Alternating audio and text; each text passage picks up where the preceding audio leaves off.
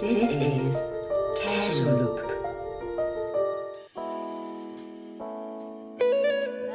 Hello，大大家好好，我们是开塞塞露，大家好，我是苏放，我是盼，我是嗯，屎尿屁的爽。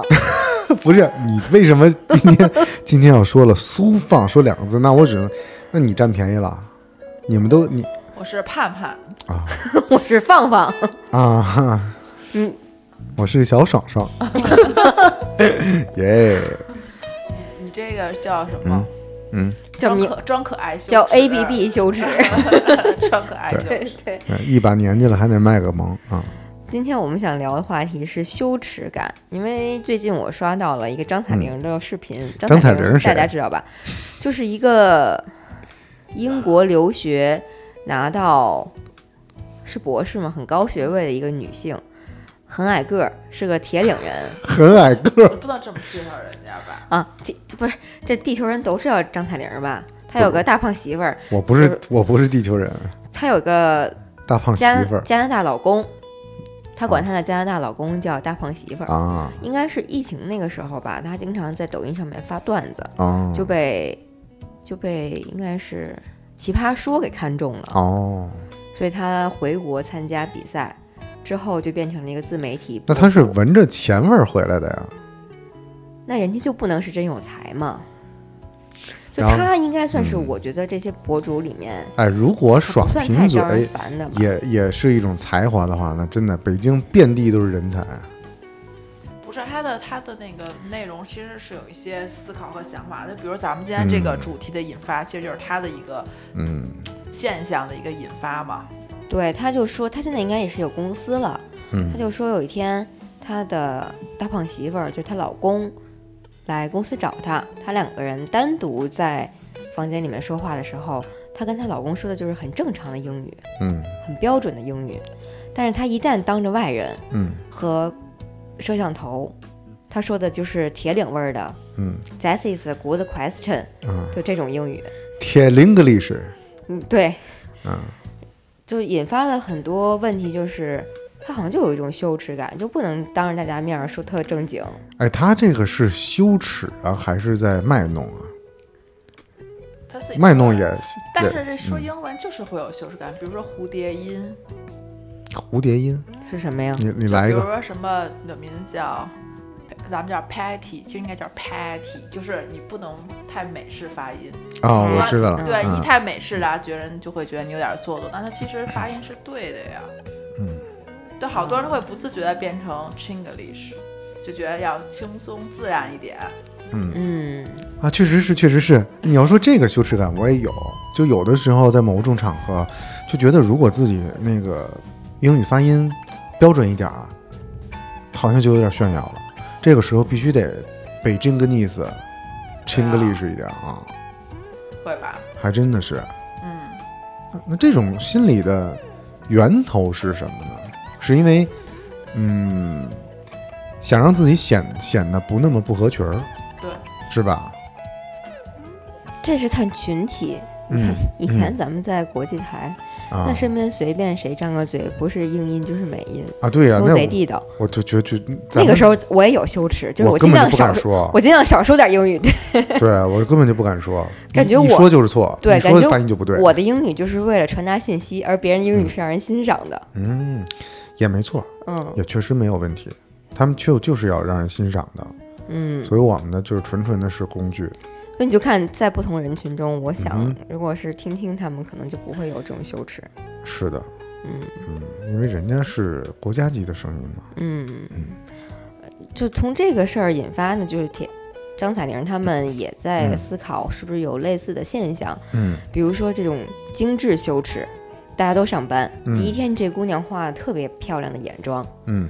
第二天发现我操，这些人上班好像连脸都不洗，嗯，那我是不是就别化那么认真了？哦啊，这第二天化了个淡妆，哦，再往后这姑娘也不化妆了。嗯嗯嗯我觉得会吧，因为大家都是公司就在工位上，然后你平时如果你要，比如今天晚上出去要约个会，嗯然后你稍微打扮一下，其实旁边的同事会侧目一下，或者有时候也会开玩笑说：“哟，今天干嘛去啊？”就这种，嗯，对对对吧？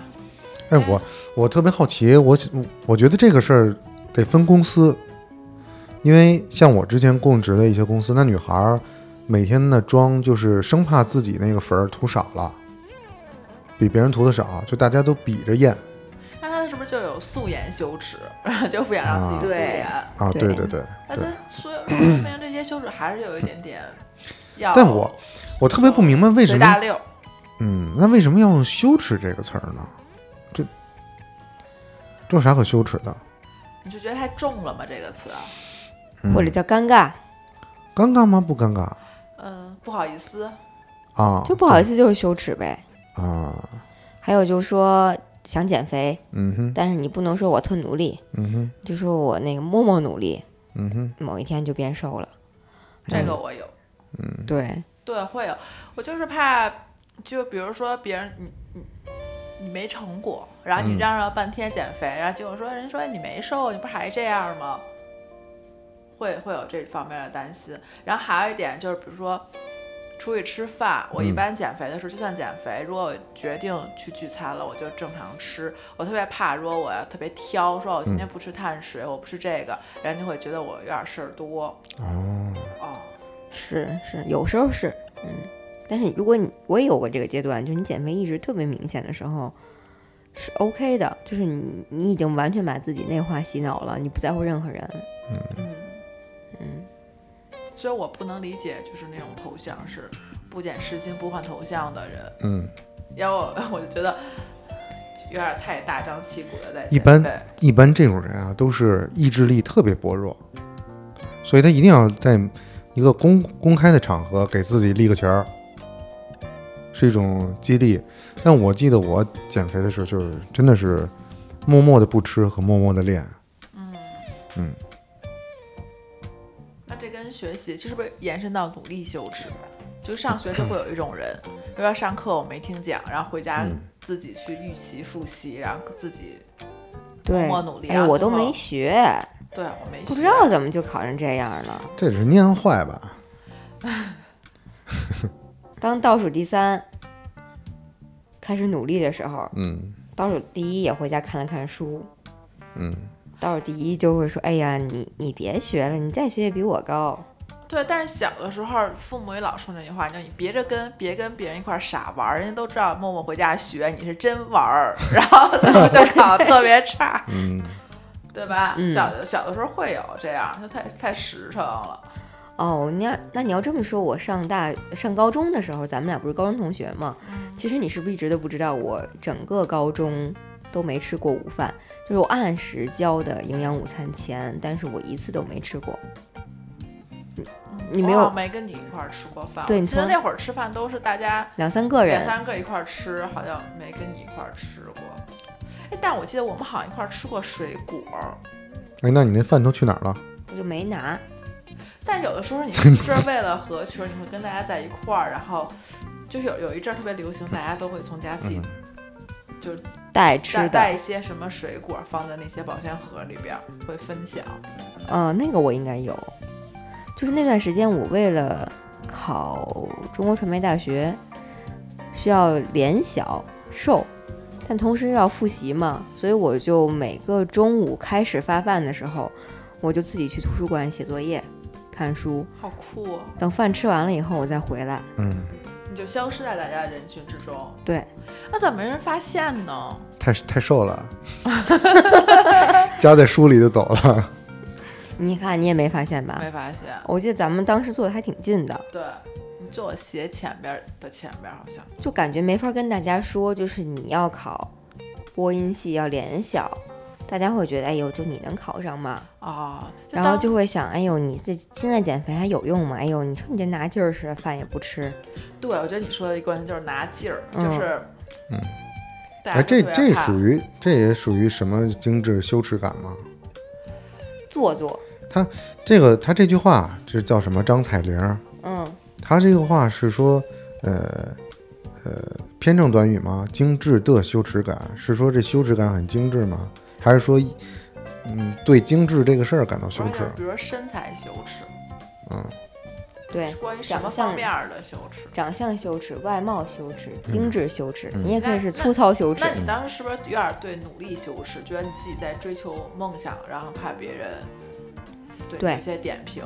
对，还有我是比较早知道自己的个人意识和目标的，但大家那会儿上高中的时候，嗯有百分之九十吧，我觉得是不知道自己以后干什么的。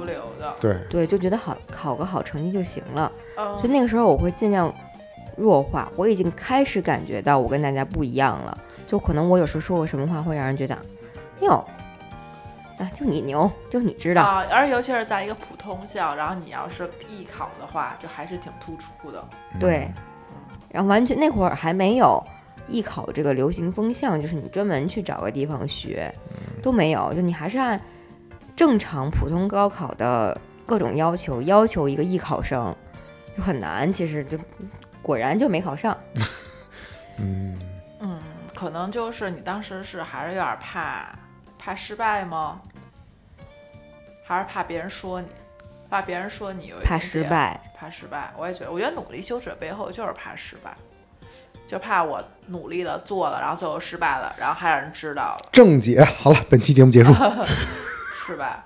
对，但同样现在我我从三十岁开始干一个新的行业的事儿，我觉得这个努力羞耻就不存在了。嗯，因为你目标就很明确，而且我觉得是因为你知道这事儿只跟你有关系，跟别人其实没什么关系，就别人说什么对你起不到什么作用。对，那最后做不成，做不成又能怎样？谁能说你呢？好像也就没有什么人说你是很在意的了。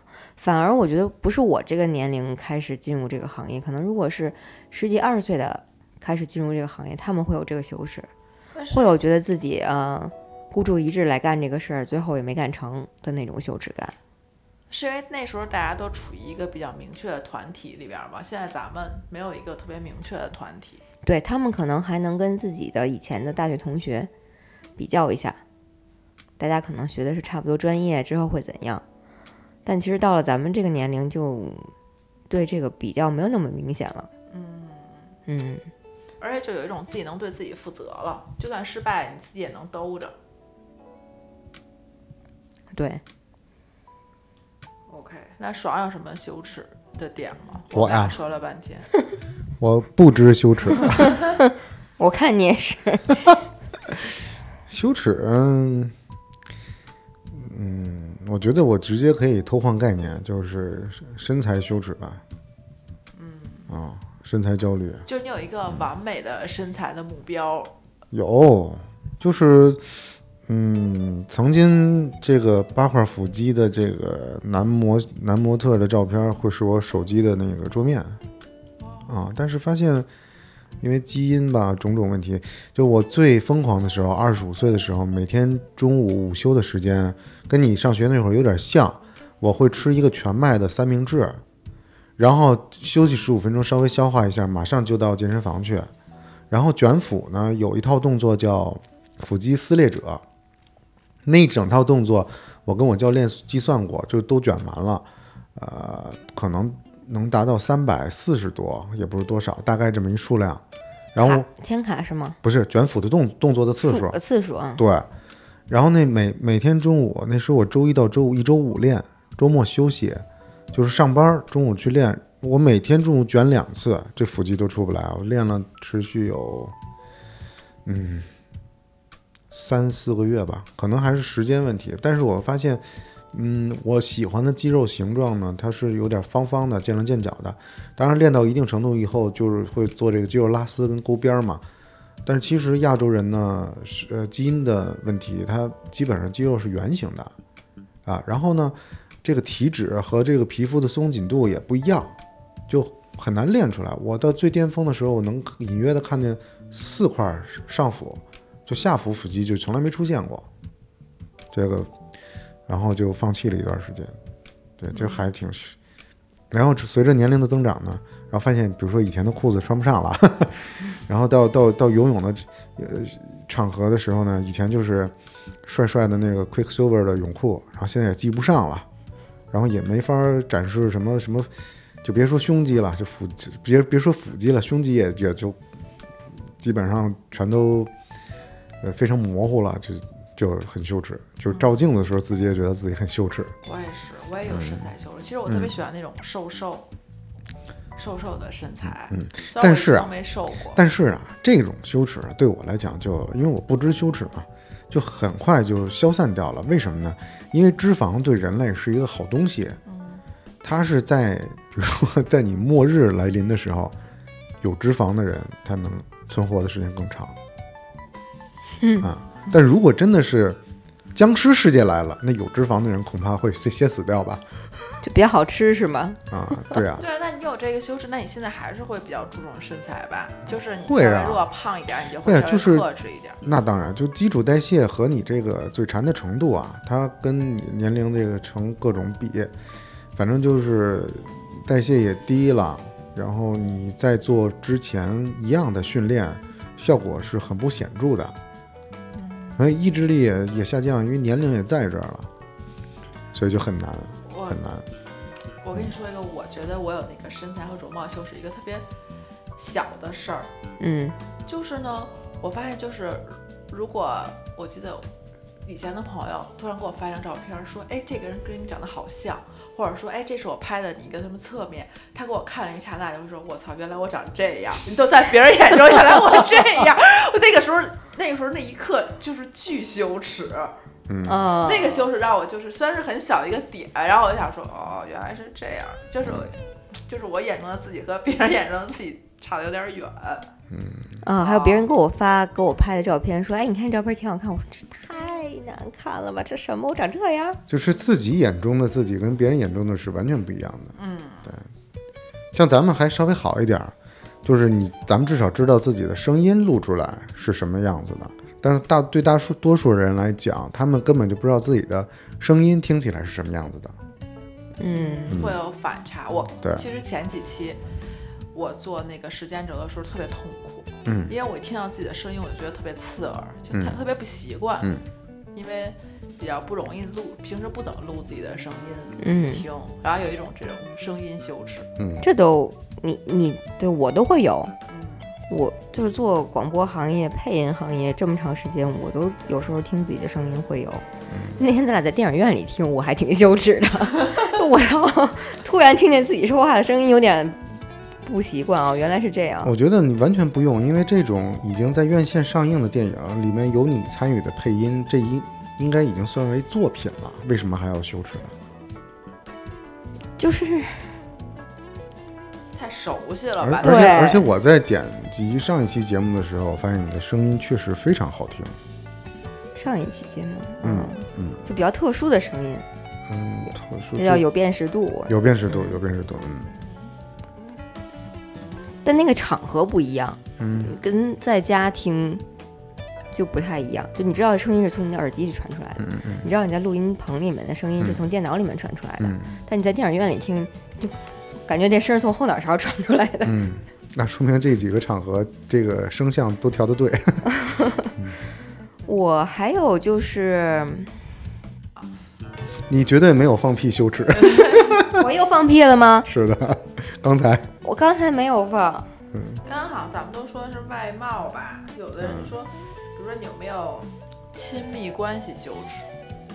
我觉得这个，嗯，就得看你亲密的那个对象在你心中的位置。啊，如果他是一个神级的这种存在，男神女神，你一定会感觉到羞耻，因为你已经把他定义成神了。所以这种对地位的不对等，就是你在心中自己很卑微，所以一定会觉得羞耻。但还有个一种情况，就比如说你们俩私下互动嗯就很甜蜜，但你在比如在朋友大众场合，你可能就会有时候会收敛一点，然后可能就会刻意的不牵手啊，不叫那个爱称啊这种。嗯这种也，我认为也是这个因为地位的差异产生的这种羞耻感。你刚才说那个现象是，比如说情侣在父母面前不会做出过分亲昵的举动，对吗？或者在朋友面前，比如大家都聚会啊什么的，就不会什么各种贴贴抱抱、举高高啊，还举高，高呢？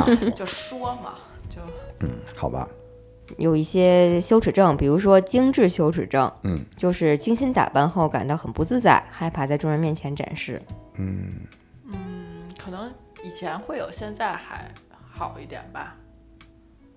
我觉得现在精致打扮，说明是对对方的尊重啊，这有什么可羞耻的？还有自重，是对自己的尊重，对，对。对啊，我觉得是，你看我去录音棚，我什么人也看不见，嗯。什么人也看不见我，但是嗯。我觉得我还是应该穿搭打扮的比较得体，你做的很对，嗯，让自己也开心嘛。对，还有就是分享羞耻症，嗯，你又看我朋友圈啦，想分享美好的生活，却又害怕别人无回应，嗯满心的分享欲就会被磨灭，嗯，有吗？会有吧？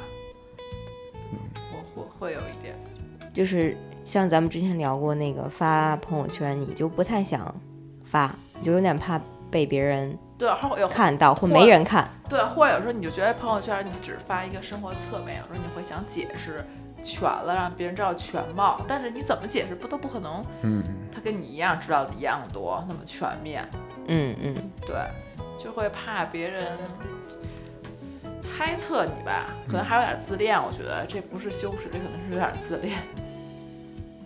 嗯，我觉得朋友圈这面向太窄了，让他们了解了解我，所以我就有时候干脆就不发。嗯。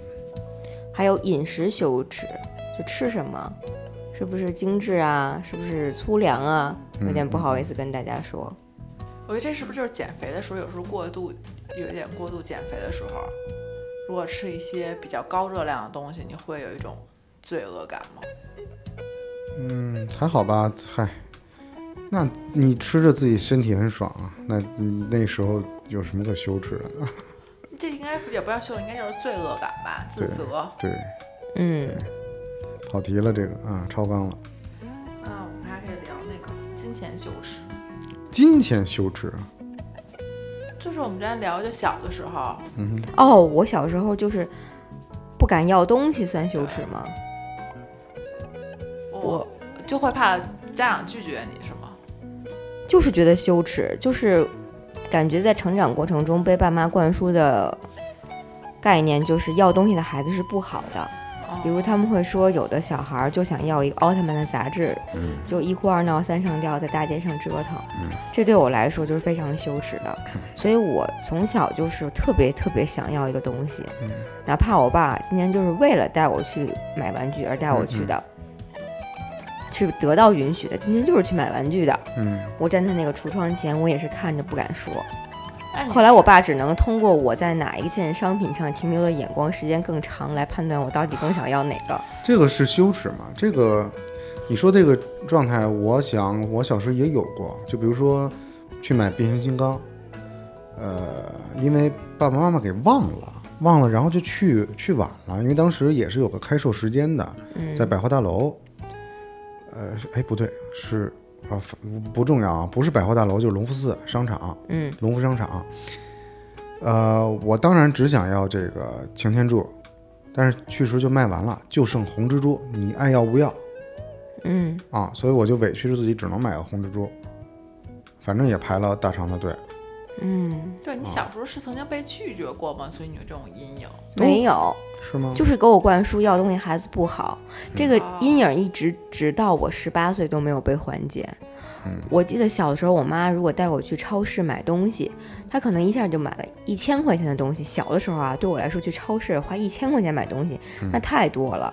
但其实细想下来，她不是光给我买的，我会为这个事儿哭，为这个事儿在超市里现场就掉脸子就不行，就觉得真的羞耻的无地自容。我给妈妈添了太大的麻烦，然后我妈会觉得我也很奇怪。她说这些东西不光是给你一人吃的呀，这是咱们家可能得吃两三个星期、三四个星期的东西。小的时候家长就会绑架你，就是说我们家孩子就是钱放那块儿都不会主动拿，然后呢，你就会就觉得你是一个好孩子的人设，然后你就不应该提出这种无理的要求。对，你就在这样越走越黑。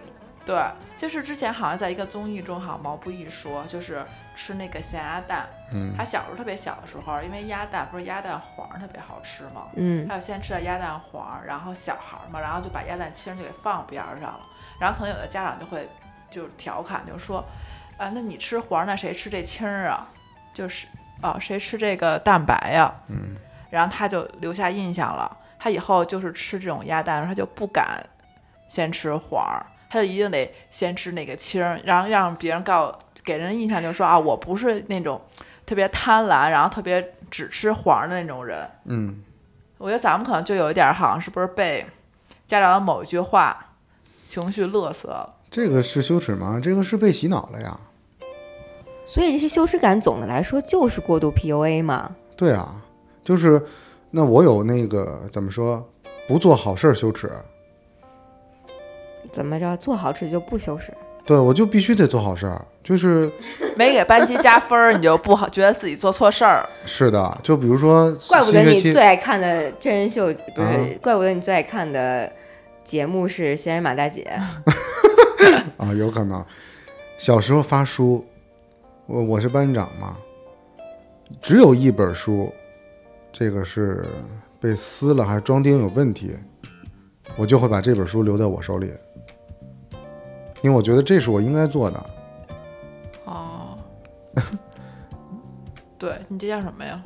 道德标兵，把自己道德啊对架在这块儿。对，不当老大羞耻，不当老大羞什么这不这不是什么什么老大呀，嗯他觉得他应该当那个就我从从小就知道，孩子。我从对我从小就知道这个班长是为大家服务的，就帮老师说一些作业，维维持一下班级的纪律，然后再帮大家做一些事儿。然后比如说临考了，帮大家出出题，在在早自习练一下。你从小就是一个适合当班长的人。但这个事儿，我我感觉对我成长过程中，如果非得说羞耻的话，嗯，也是带来了一些负面的影响。嗯就跟上次你说那个，对，在国外嗯，相机被抢，你会觉得我必须是第一个出去的人。对，就就已经成了一个本能了。但是后来想想，你说这种事儿哈，如果真出了危险呢，那肯定是枪打出头鸟啊，嗯是吧？嗯嗯，所以我不知道那三位当事人他们心里怎么想的，我也没我也没聊过这事儿，有可能他们觉得这傻逼。哎呦，那这么说这事儿想起来还有点伤心。我觉得我好像有一点儿嗯软弱羞耻，嗯。就是最近我也一直在想，为什么我一直都坚强勇敢？嗯。为什么我演着一出刘胡兰的剧，嗯。就就要一直把它演下去？嗯。所以这个刘胡兰，就有一种英勇就义，英勇对英勇、悲惨、穷苦、善良的人设，嗯。就好像我这个人就活的就是不容易，嗯。但就是特坚强，但就是特乐观，还甚至有时候能让自己特美丽，嗯还特从容、特大方。嗯，哇塞，就这个这个剧情一旦写进去了吧，嗯你觉得你这个人生好像不再这么走就不对，嗯就是还人就这个人设给你架到这儿了，你就其实我也有软软弱，我有痛苦我也有需要被帮助。我感觉你是需要一个让你能示弱和这个依偎的一个胸口。我觉得他可能不，他可能会觉得这事儿干完这事儿不是我这人设要干能干的事儿对，哦。是当然我是需要那一位的胸口，嗯，但就是就是人生命运加上各个际遇导致的，你有一段时间的这种飒姐或者什么刘刘胡兰的这个人设就嗯太长了，你就放不下，干嘛活得那么悲壮？对对，干嘛活得那么悲壮呢？是不是有时候有点钻牛角尖儿，就会觉得我就应该是这样的人，对，就是不能换一条路走。就我这事儿要这么干下去，肯定特酷、特棒，嗯。啊。对。好评一片。嗯。但难受是你自个儿啊，嗯。对，而有的时候我觉得会，大家有时候会有点做自己人设，嗯。就是为了叛逆，为了保持一种形象，然后做一些可能自己心里根本就不愿意做的事儿。嗯。对呀、嗯啊，到位到位。所以就每个人还是有人设的，嗯，不是你就觉得助人为乐是你的人设，你不助人为乐你就难受。那你有什么你的性格延续就必须要坚持这部分？我觉得可能不知道轴吧，就是我不能放弃一件事情，我必须得坚持到底。可能，哎，那其实是一个好品质啊。但有些可能有时候你走错路了呀，但你就得把那南墙撞了呀。其实我也有点这样，对，就是让人觉得那种倔强人设。哎，那我我知道为什么咱们仨能一起做播客了，因为我也特钻牛角尖儿。啊，咱们倒是没有轻言放弃的人，没有说干两天不干了的人，所以我们就能做这么长时间了。呃，我觉得有的时候吧，你好像面临一个选择的时候呢，你会告诉自己要不要这么选，呃，有可能也会想这么选是对还是错，但是呢，你的身体就会不由自主的就那么干了。但我有时候会有一个给自己的道德绑架。如果有一个选择的话，我有时候真的会觉得我就选择那男的。其实有的时候你不必选择那个男的，但你觉得那男的就是酷，不是酷，你就会觉得我要克服那件事儿，然后我就成了。嗯，就非得非得那个要强一下，对对这个就给自就有点自讨苦吃，说白了。对，对啊，，所所以以说人太要强也是不好。我觉得就是要强的个性，嗯让大家产生了各种羞耻，因为都知道努力就能成功。不能，不，都怎么说呢？这话就是大家好像都觉得你努力，我们都被告知努力就能成功，对，嗯但并不是努力就能成功。对，但长大了发现这这个是骗人的，这是一但你还是无法控制你继续在努力。嗯，那你在无法控制自自己追求成功的结果的办法就是努力的时候，你又想，那我是不是别告诉别人，或者我把这事儿看开？那这样就不会显得最后我没有得到结果而很落寞。但你的根儿上，你还是非常认可努力就有结果这个态度的。而且好像有一种不，就是有点太追求体面，不想出错，不想丢人的那种感觉。有时候大家可以绑架，绑架自己。你不觉得就比如说什么身材修饰、个性，你就是想老是想以一个比较完美的面貌示人，嗯，好像你把自己狼狈的那一面给别人的时候，你就会有一种羞耻感。那你看精致羞耻，其实它就是避免自己过于精致，因为别人都不精致的话，就显得自己很突出。他我觉得这是刻意，就是有一种我又要很好，但我又不能刻意努力。对，就好像我化妆了，但让人看着我是化的裸妆，我天生就这么好看。为什么裸妆这么火？然后大家会觉得，嗯，有的时候，比如整容就是微整形，然后什么叫成功的整容？就是看不出你整容了，然后又变美了，是不是有点大家既要又要的那种感觉？对呀、就是既要又要嘛。最近我们经常围绕这个既要又要展开话题。但因为这就是大家生活会面临的事情嘛，你就是太想追求十全十美了嘛。还有就是大家觉得把努力放在明面儿上特别羞耻，这样就好像显得你没那么聪明。对，因为好像从小好像努力就有点跟笨有点儿挂钩，比如说什么笨鸟先飞这种。对，啊，但其实努力是一个非常好的品质啊。是努力就会让自己觉得自己没在辜负自己和辜负其他人的期望吧。对，这是一种紧绷感。你看，现在特别流行的是一种松弛感，是吧？你你努力，你紧绷，你追求向上，你有欲望，你就紧绷。但你松弛，哎呀，我就是做一天是一天，我开开心心的，结果就做到了。但是他那一点就是说你松弛，但又不是躺平，因为你松弛必须得还是得有好结果，对不对？嗯就是这不是不劳而获吗？我现在想想，你 就哎，是不是也是年代变了？以前大家特别是不是崇尚努力啊？咱爸妈那个年代，嗯，不崇尚耍小聪明。我记得爸妈就说：“哎，你看那个谁谁谁，他特别油，心眼儿特别多，他就不是一个踏踏实实的人。”但到咱们现在这儿，就好像显得你踏踏实实干什么事儿，就显得你特笨。我觉得是咱们这一代可能好像是有点儿不太崇尚努力，但是我觉得现在零零后又有点儿回来，因为他们特别喜欢那种大女主或者那种女性拼搏那种剧，他们就像我就是怎么一步从底层慢慢慢慢往上升。精神精神鸦片吧，嗯就我我觉得我们上学的时候就比可能班里比较。不所以喜欢那种人就是很努力，你很想说，我就是没努力，我要努力，我肯定比他学习好。所以这种就是不努力羞耻呗。是努力羞耻吧？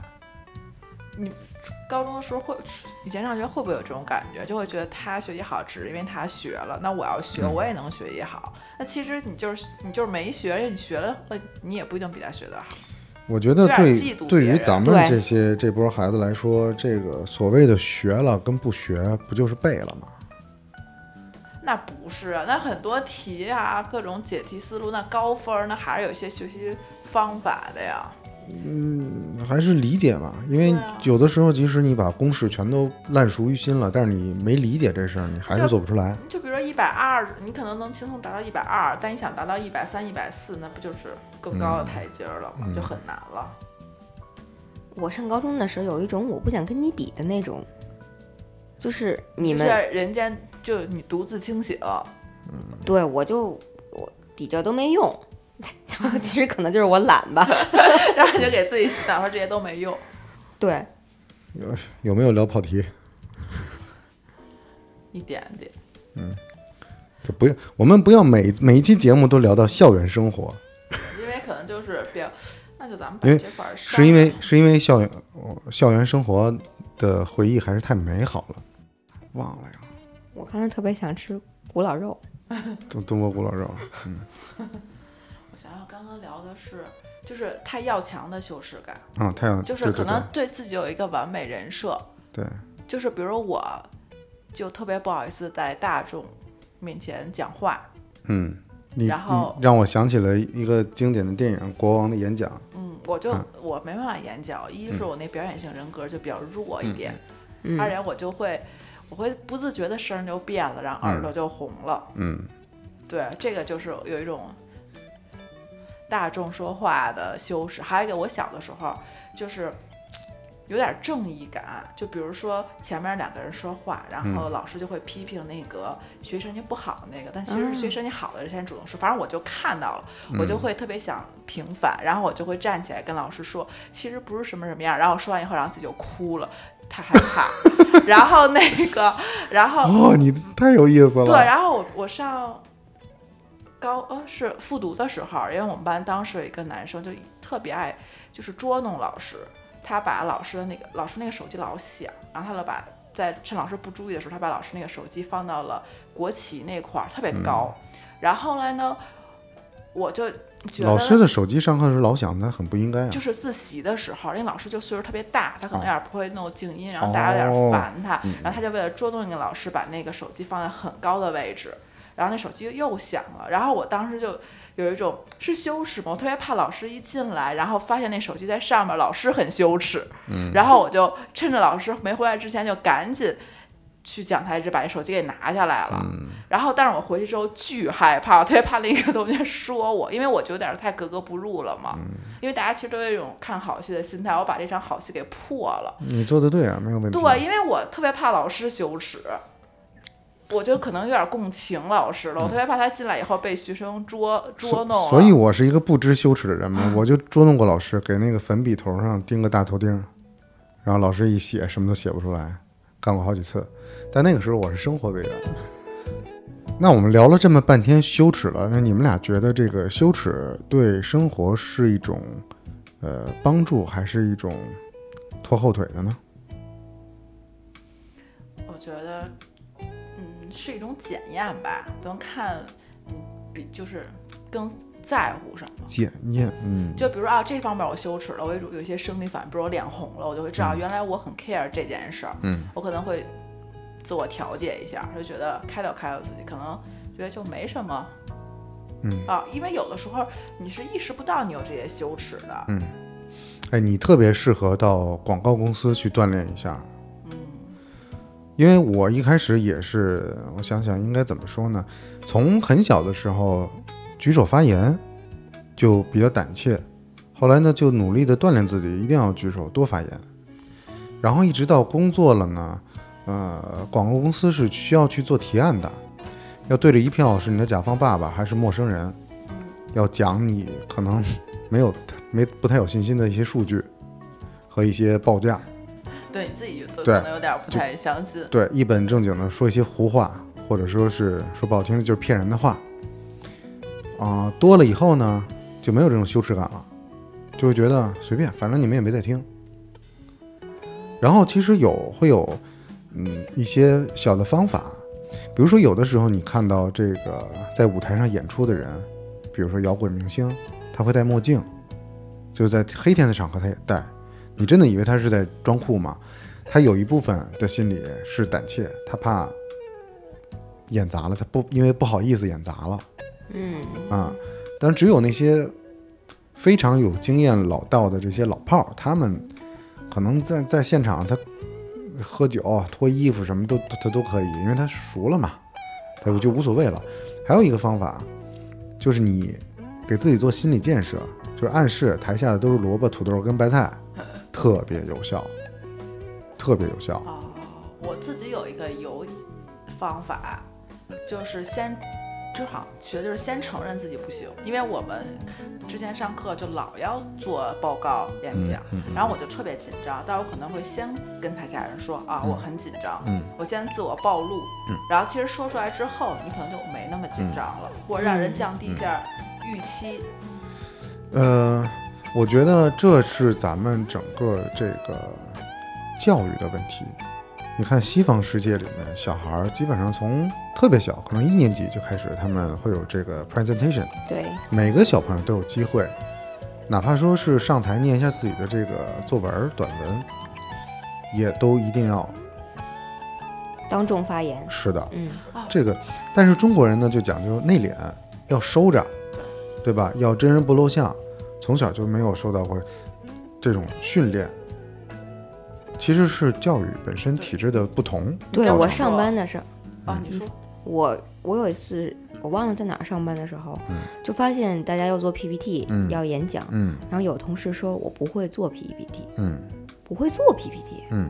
不会做会觉得特别奇怪。嗯，不奇怪啊。然后我发现，就是他们真的等到上大学的时候、嗯 p p t 都是特别糊弄的教的，嗯然后包括论文也都是比较一般的小范围内的答辩。嗯然后我就想到，我好像从小学开始就要做 PPT，在现场，哦嗯，上上课上讲，嗯，所以大家对这个事情是很熟悉的。对这跟环境有关。我觉得突然想一个羞耻，就是自我介绍羞耻。我哦最烦去了一个新环境，然后大家说自我介绍，我一想这个我就脑仁就嗡。嗯嗯我觉得这个是不是是一种羞耻？就是当众介绍你自己，嗯，就不会觉得不好意思吗？会啊，一开始会啊，所以我觉得我在这方面，为什么我你刚才你们问我，我说我是一个不知羞耻的人，我真的就是对自己这方面做过专门的训练。嗯，我也基本没有障碍。对我尤其在这个表演学习之后的解放天性，我更爱谁谁了。对，真的是当众发表自己的言论和观点这个事儿呢，在社会上确实还是有用途的。对，我觉得发表言论和观点好，但是自我介绍我就觉得很奇怪。你要要说什么呢？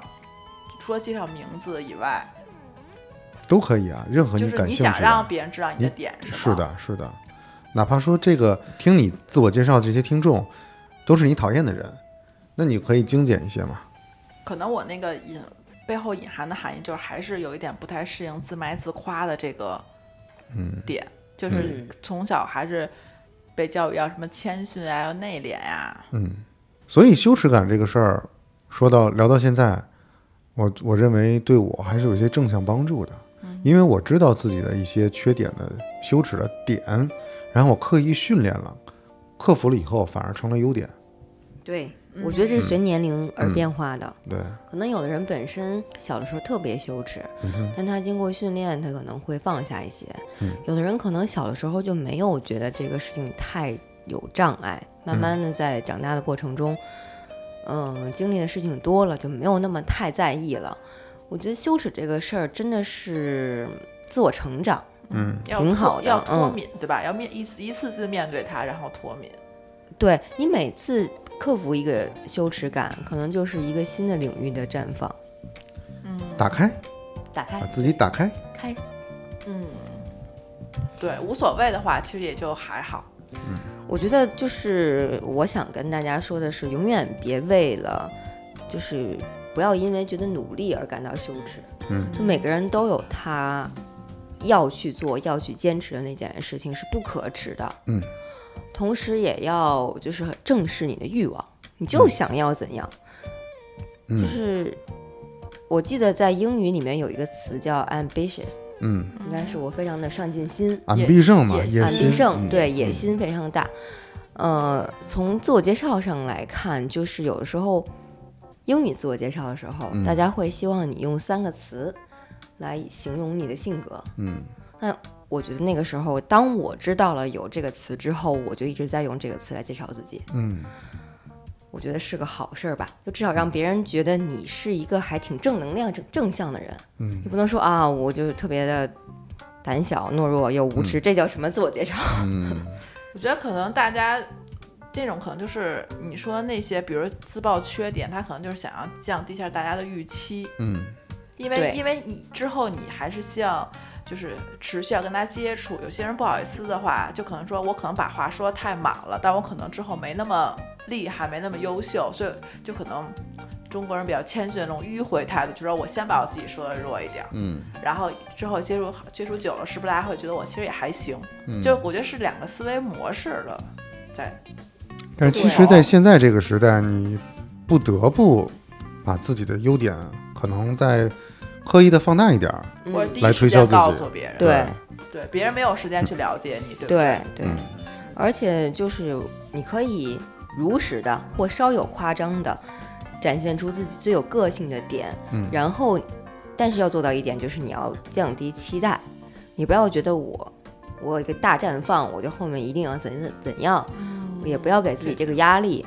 我觉得其实核心点就是能正确的认识自己。我知道我在哪一点儿可能夸大了，然后我知道我在哪一点儿要降低预期。就是你先知道你自己是个什么样的人，自己心里有个数。嗯，不然因为对吧？有的时候有的人就会妄自菲薄，或者是真就是洋洋得意。对，其实就是想十做七乘三嘛。嗯嗯，差不多也就这样。嗯我给大家分享一下啊，有一些网上提出来的羞耻感都有什么？就是成人觉得羞耻其实是很正常的是这种行为，比如说出门不化妆，嗯百分之四十四的女生在不化妆的时候会有负面情绪，但这其实是没有必要的，就是大家可以不化妆出门。嗯，我慢慢我觉得能开始能做到一些，以前还不行。我就我就没怎么化过妆出门，很少。就我觉得是，哎，是不是就是跟你的平时状态相反，你会有羞耻感？比如我平时不化妆，我今天突然就化妆了，我就会觉得是不是有人在看我，或者觉得我是不是有点与众不同？啊嗯，但其实没有，没人没有人那么在意你。那我大概化妆不化妆是在一半儿一半儿，可能我觉得都还行。嗯，然后还有腋下有汗渍，女生在锁骨出汗很正常，但是在腋下出汗就认为是不雅的行为。但是运动不是很常见吗？嗯，嗯，还有男生流眼泪，羞耻吗？不羞耻，我是爱哭鬼，那在当众流眼泪呢，不好意思，应该也有点羞耻。怕疼呢，会羞耻吗？不不不会。你觉得男人怕疼没有什么？啊、我就这个还挺，就是对于疼痛这件事儿，我作为我个人，我还是比较不喜欢让人知道我有多疼，就逞强。嗯啊嗯，那还是有疼痛羞耻嘛？哦，这哦，你们这个羞耻是这样定义的？嗯那你有没有人好会觉得，嗯，比如说你有点儿软弱，不够 man 嗯，这种羞耻，会有会有，这这种男子气概对。这种就归结为大男子主义。接下来是男女生有体毛，这很正常啊，我觉得，这不是自然现象吗？还有孕育生命。孕育生命为什么呀？孕育生命的延续就不是非常肮脏的秘密，小朋友也不是垃圾桶里捡来的。这个好像咱们这一代应该就，是不是就是呃性性生性生理的这些知识、对啊？小的时候啊，对对对对，对小时候你怎么说的？垃圾桶里捡来的，你就这么说的？你爸妈？是的，嗯，我都没印象，我爸妈好像没怎么说过这事儿。后来说我也是捡的，但是就小时候懂个屁啊，也不知道垃圾桶脏的。但我记得小时候有那种生理卫生课，然后嗯会给女生发卫生巾，然后会有一些影片，嗯然后男生就可能会在笑，但女生其实也是会很不好意思在看的。嗯，有的时候是分开上的。哦、我们我们好像是在一块儿上的。是一一块儿上，然后有后来讲到这个生殖器官的时候就分开了。然后我你一想起这事儿吧，我就特别清晰的记得，当这个我们的生物老师说男生一定不要手淫的时候，那脸歘一下就红了。我觉得他感觉到特别羞耻，男老师是男生女生女女的呀，啊？哦，男生一定不要手淫，这话太难说了。但是这个也这是教材里写的吗？我不记得这课本里有这个吗？没有啊。所以他，所以他为什么一定要说，然后让自己憋个大红脸呢？我都现在也没明白。嗯，继续。有小腹部，女生有小肚子，男生也有小肚子，会觉得特别的惭愧。嗯，然后穿好看的鞋，有百分之四十八的女生会莫名其妙有羞耻感，就突然穿一双好看的、好看的鞋。我没有，我可能只是真的又要提到校园生活，因为校那以前，因为主要以前都穿校服，你的鞋是你唯一能展现自己的东西，对那个时候可能会有点羞耻，会有点不好意思。现在无所谓吧？嗯，还有大姨妈，百分之八十五的女孩在第一次来大姨妈时会感到十分羞耻，而且还有大部分女生不敢直呼月经大名。嗯，倒是有有一点，我觉得没有所以月经的大名是什么呢？月经，月经啊，啊大家现在都叫我大姨妈。啊，period 月经，对对嗯对，例假。对还有 DIY，DIY 是人类进化到文明时代都保留着的生理行为，是一种正常的生理行为，不应该感到羞耻。DIY 做手工 对啊，就是男生会，啊！我给自己做了一个手机壳，我好羞耻。呃男生 DIY，女生也可以 DIY 啊。哦，那就是刚才那个男生不能 手淫，对，那有这个羞耻吗？男生没有啊，为什么会羞耻？男生，我觉得女生好像有一些吧，还就是可能不会在小的时候会不会。在公众场合说，就是 谁会在公众场？不是会不就是朋友之间聊天，可能也比较少提吧。这个嗯这个我还是归结为这个性开放的程度的一个我觉得不是啊，我我觉得不是那个提不提，就可能你是不是有点说点深？就是比如我们就是这么么有深度的节目。男男生比如说过度了之后，你难道不会有一种愧疚感吗？就不会觉得你特别自己特别兽性。哎呀，本来就就是是动物，我觉得愧疚感来自于没法在女人身上使用了。不会啊。我不是，我有的时候会觉得我自己怎么就是可有一项科学研究表表表明，男性每个月二十一次 DIY 是很健康的行为。对男生不会，但女生我觉得有的时候你就你就会觉得，哎，你自己为什么这么黑暗，有点贪婪吗？或者二十一次我觉得太多了吧？对啊，女生不会还好可能。那你觉得每个每每个月每个月上二十一天班多不多啊？就这个事儿，你那你每每每天上什么班？啊？正常的班，上班啊。对我我换一个说法，就是你每个月吃九十顿饭，你觉得正常吗？你觉得多不多呀？人有七情六欲，这个是你的生理需求的和食欲一样的一种身体需求，有什么？对，是一那女样的。生没有这么强烈呀，嗯，就根据自己的，所以也有远没有，我觉得也有也有强烈的嘛，哇塞，对，都很正常。就是人呀、尤其是中国人，一定要正视着自己这种欲望，没有什么可耻的，大家都一样，世界大同。只要你是一个人类，甚至你可能灵长类这些猿猴都有一样的习那个习性，甚至行为。那我觉得我刚刚说那种克制，可能也不是说来源于性的克制，可能来源于你这个人。比如说我在减肥，我吃多了，我就会有这种罪恶感。嗯。但有的时候你你 DIY，你就可能会觉得，哎，是不是我自己，呃，就是懒惰，懒惰然后放纵，放纵啦，啊，纵欲是吧？纵欲啦，或者说因为这耽误事儿倒也不至于，反而就是可能会觉得封建思想不可取对，，对，这可能封建思想。有，我觉得是会有一点点吧。我是觉得这件事情应该是人与人之间的互动，嗯，所以我不太倾向吓死我了！难道是人与兽之间的互动？人与兽可能也行，但它就是一种是两性互动，它不是单纯一个人能解决的事儿。所以就是我更看重的是这件事情里面的感情和那个嗯情绪上互动的部分。好吧，好，最后一个放屁 放屁。啊哦，没有，我我有我我刚才就放了好几个屁。哎，对，是的，我可以作这作证。那你现在羞耻吗？羞耻是吧？逃我出这个跟你们子跟你们不羞耻，但是如果是开会呀、什么的，我在外面还是有点儿嗯，没事，我教你一招。下次如果你在这种场合，就屁者先知是吗？不是不是，你就对他们说，如果被人发现，你就这么说。我就是故意的，要让你们知道，你们不要以为我在你们面前连个屁都不敢放。